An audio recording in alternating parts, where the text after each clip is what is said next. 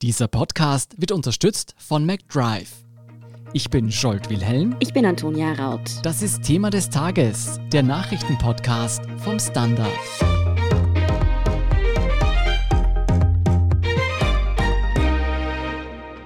Skiurlaub über Weihnachten, das dürfte es heuer in Österreich nicht spielen. Anstelle dessen setzt die Regierung weiter auf strikte Maßnahmen gegen die Corona-Pandemie. Ja, für den Tourismus ist das ein herber Schlag. Wie verheerend die wirtschaftlichen Folgen tatsächlich ausfallen dürften und wer trotz Corona auf die Piste darf, erklären Steffen Aurora und Günter Strobel vom Standard.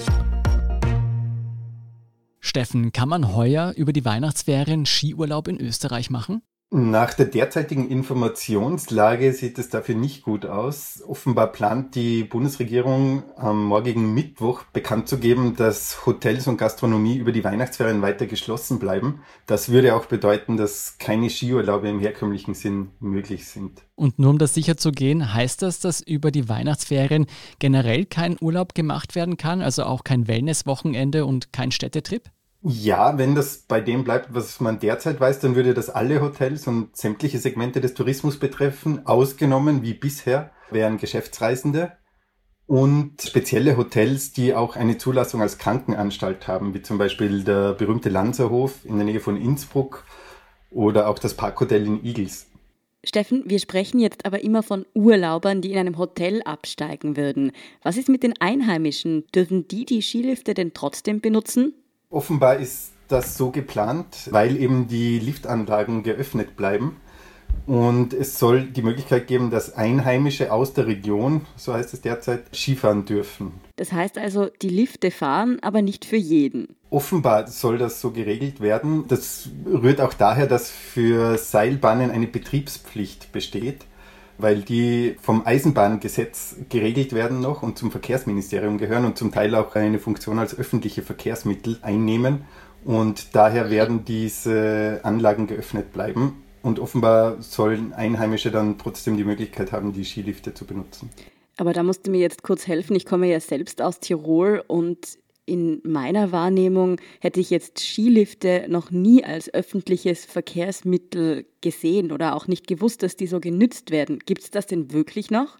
Ja, ein klassisches Beispiel eines Lifts, ich meine, Skilift kann man jetzt ein bisschen streiten, ist zum Beispiel die Hungerburgbahn in Innsbruck. Ah. die auch öffentliches Verkehrsmittel ist für die Bewohner der Hungerburg. Es gibt aber auch durchaus so abgelegene Gehöfte oder Einrichtungen, die über Lifte erreichbar sind.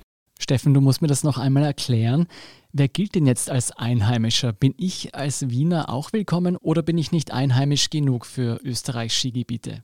Ist momentan schwer zu sagen. Es gibt diese Regelungen Einheimische betreffend ja bisher schon, wenn es zum Beispiel um regionale vergünstigte Tickets geht. In Tirol gibt es ja die Regiocard oder das Freizeitticket. Um das zu erwerben, muss man auch nachweisen, Einheimischer zu sein mittels Meldezettel. Wie man das jetzt über die Weihnachtsferien regeln wird, ist noch offen. Es gibt allerdings Hinweise darauf, dass vielleicht einfach nicht wirklich exekutiert wird, weil Tagesgäste ja dann doch noch anreisen könnten zu den Skigebieten. Aber bisher hat man nichts Genaues noch dazu gehört. Gibt es denn dafür schon genaue Infos, wann die Lifte wieder aufsperren sollen? Und ist dann alles wie immer oder gibt es bestimmte Sonderregeln wegen Corona? Die meisten großen Skigebiete haben schon kommuniziert, wann sie die Skisaison heuer eröffnen möchten. Unter diesen Vorzeichen des Lockdowns natürlich. Da sind die meisten Eröffnungstermine schon deutlich nach hinten verschoben worden, auf Mitte Dezember. Aber damals noch unter der Annahme oder mit der Annahme, dass es eine Weihnachtssaison gibt. Derzeit ist es so, dass gestern zum Beispiel in Tirol die Seilbahner getagt haben und dabei wissen ließen, dass man 30 bis 50 Prozent der Anlagen öffnen werde für Einheimische. Die großen Skigebiete planen offenbar nicht alles zu öffnen. Nähere Infos hat man aber dazu auch noch nicht. Also damit ich es auch richtig verstehe, einfach da die Skigebiete sonst nicht ausgelastet wären und es zu teuer und zu aufwendig wäre, die ganzen Pisten zu präparieren, oder? Wahrscheinlich, weil das ja doch ein enormer Aufwand ist, der da täglich geleistet wird, wird man das in, gerade in den großen Skigebieten jetzt nicht über die Weihnachtsferien machen, nehme ich an.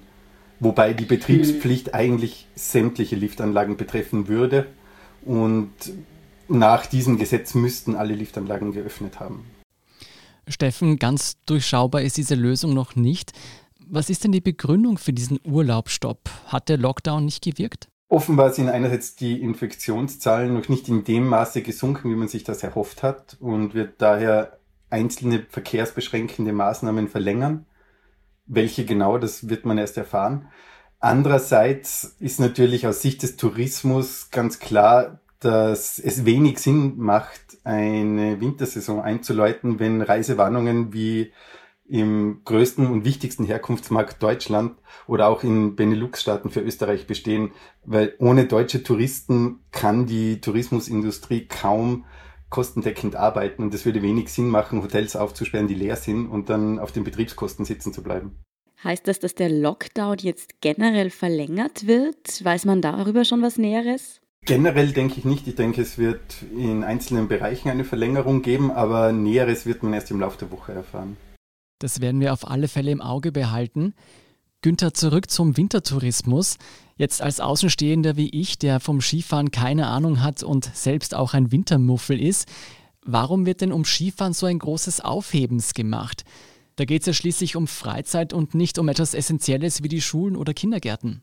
Naja, der Wintertourismus ist auch essentiell, weil er für viele Menschen in Österreich schlicht die Lebensgrundlage darstellt. Also der Bereich ist, wo sie Geld verdienen. Und der Wintertourismus ist auch bedeutsamer als der Sommertourismus zum Beispiel. Im Sommer kommen zwar mehr Gäste, es gibt mehr Nächtigungen, aber die Menschen, die im Winter Urlaub machen, die geben auch deutlich mehr aus, im Schnitt etwa 100 Euro mehr pro Tag. Man kann die Bedeutung des Wintertourismus auch gut äh, an den Umsätzen ablesen. Die beliefen sich im vergangenen Jahr zum Beispiel auf knapp 15 Milliarden Euro. Im Sommer waren es rund eine Milliarde Euro weniger. Und diese Umsätze sind äh, im Zeitablauf auch kontinuierlich gestiegen. Anfang 2009 herum hatten wir noch etwa 11,5 Milliarden Euro, die im Winter, in der Wintersaison in Österreich umgesetzt wurden.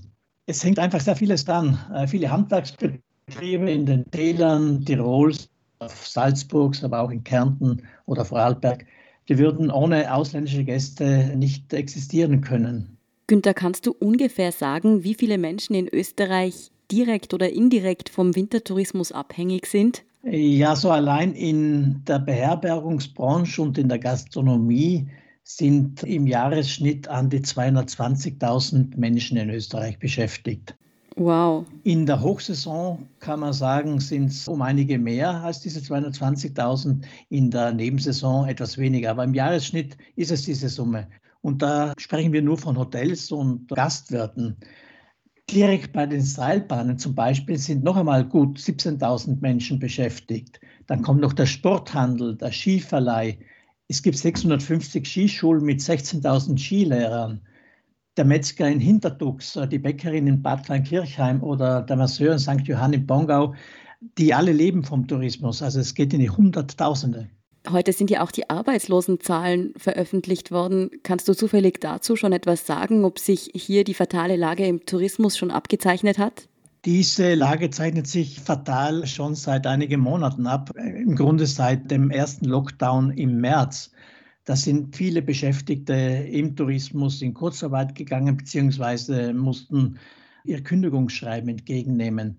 Und diese Situation, die sich normalerweise in normalen Jahren ohne Corona Richtung äh, Winter hin wieder bessert, Leute kommen wieder verstärkt in Arbeit, die ist eben heuer fatal geblieben, weil auch die Hoteliers nicht wissen, ob sie überhaupt aufsperren und wann sie aufsperren können.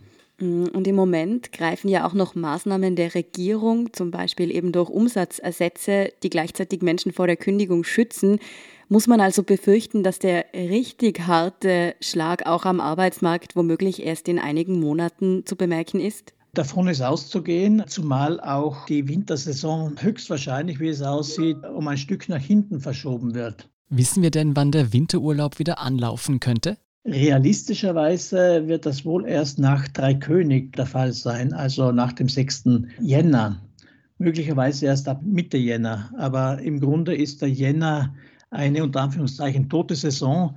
Menschen, die auf Urlaub fahren, äh, machen das meist äh, über Weihnachten oder Neujahr, beziehungsweise dann im Februar. Aber Jänner ist dann für sich eine tote Saison, wo höchstens Einheimische an den Wochenenden zum Skifahren hinausgehen. Dann drücken wir mal der österreichischen Wirtschaft die Daumen, dass die Wintersaison ausnahmsweise doch im Jänner durchstarten kann. Vielen Dank Steffen Aurora und Günter Strobel für diesen Überblick. Bitte gerne. Und schöne Grüße nach Wien. Wir sind gleich zurück.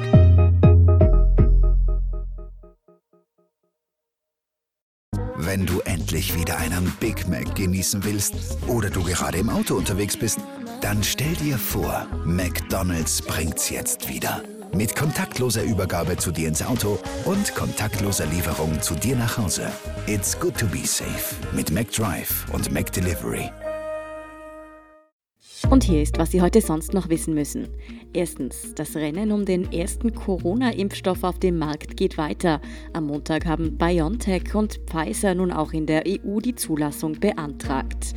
Das haben die Unternehmen heute Dienstag bekannt gegeben. In den USA läuft der Zulassungsprozess ja bereits seit einigen Tagen. Auch in Europa sind BioNTech und Pfizer allerdings nicht die einzigen, die sich um eine Zulassung bemühen. Am Montag hatte auch der US-Konzern Moderna bei der Europäischen Arzneimittelagentur EMA einen entsprechenden Antrag für seinen Impfstoff gestellt.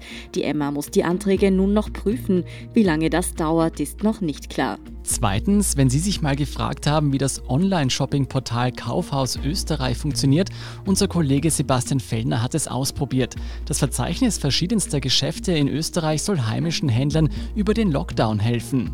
Die Bevölkerung soll so motiviert werden, die Weihnachtseinkäufe, wenn auch online, trotzdem im heimischen Handel zu tätigen. Den Testbericht lesen Sie auf der Standard.at. Und drittens, ebenfalls ein heißer Tipp für alle, die schon auf der Suche nach Weihnachtsgeschenken sind. 24 Lesetipps für die Corona-Zeit finden Sie im Standard-Album Adventskalender. Redakteurinnen und Redakteure stellen darin ihre Lesetipps aus dem Jahr 2020 vor. Den Anfang macht heute am 1. Dezember Beate Hausbichler von Die Standard. Und zwar mit Brüste und Eier von Mieko Kawakami. Der Roman nimmt uns mit zu den Fragen nach Leben und Sollen von japanischen Frauen. Mehr dazu und die aktuellsten Informationen zum weiteren Weltgeschehen finden Sie wie immer auf der Standard.at. Um keine Folge von Thema des Tages zu verpassen, abonnieren Sie uns bei Apple Podcasts oder Spotify. Unterstützen können Sie uns mit einer 5-Sterne-Bewertung und vor allem, indem Sie für den Standard zahlen. Alle Infos dazu finden Sie auf abo.derstandard.at und dst.at supporter. Danke für Ihre Unterstützung. Ich bin Antonia Raut. Und ich bin Scholt Wilhelm. Baba und bis zum nächsten Mal.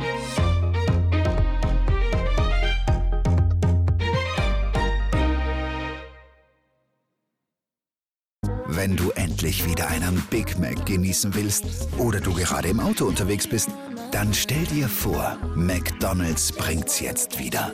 Mit kontaktloser Übergabe zu dir ins Auto und kontaktloser Lieferung zu dir nach Hause. It's good to be safe mit McDrive und McDelivery.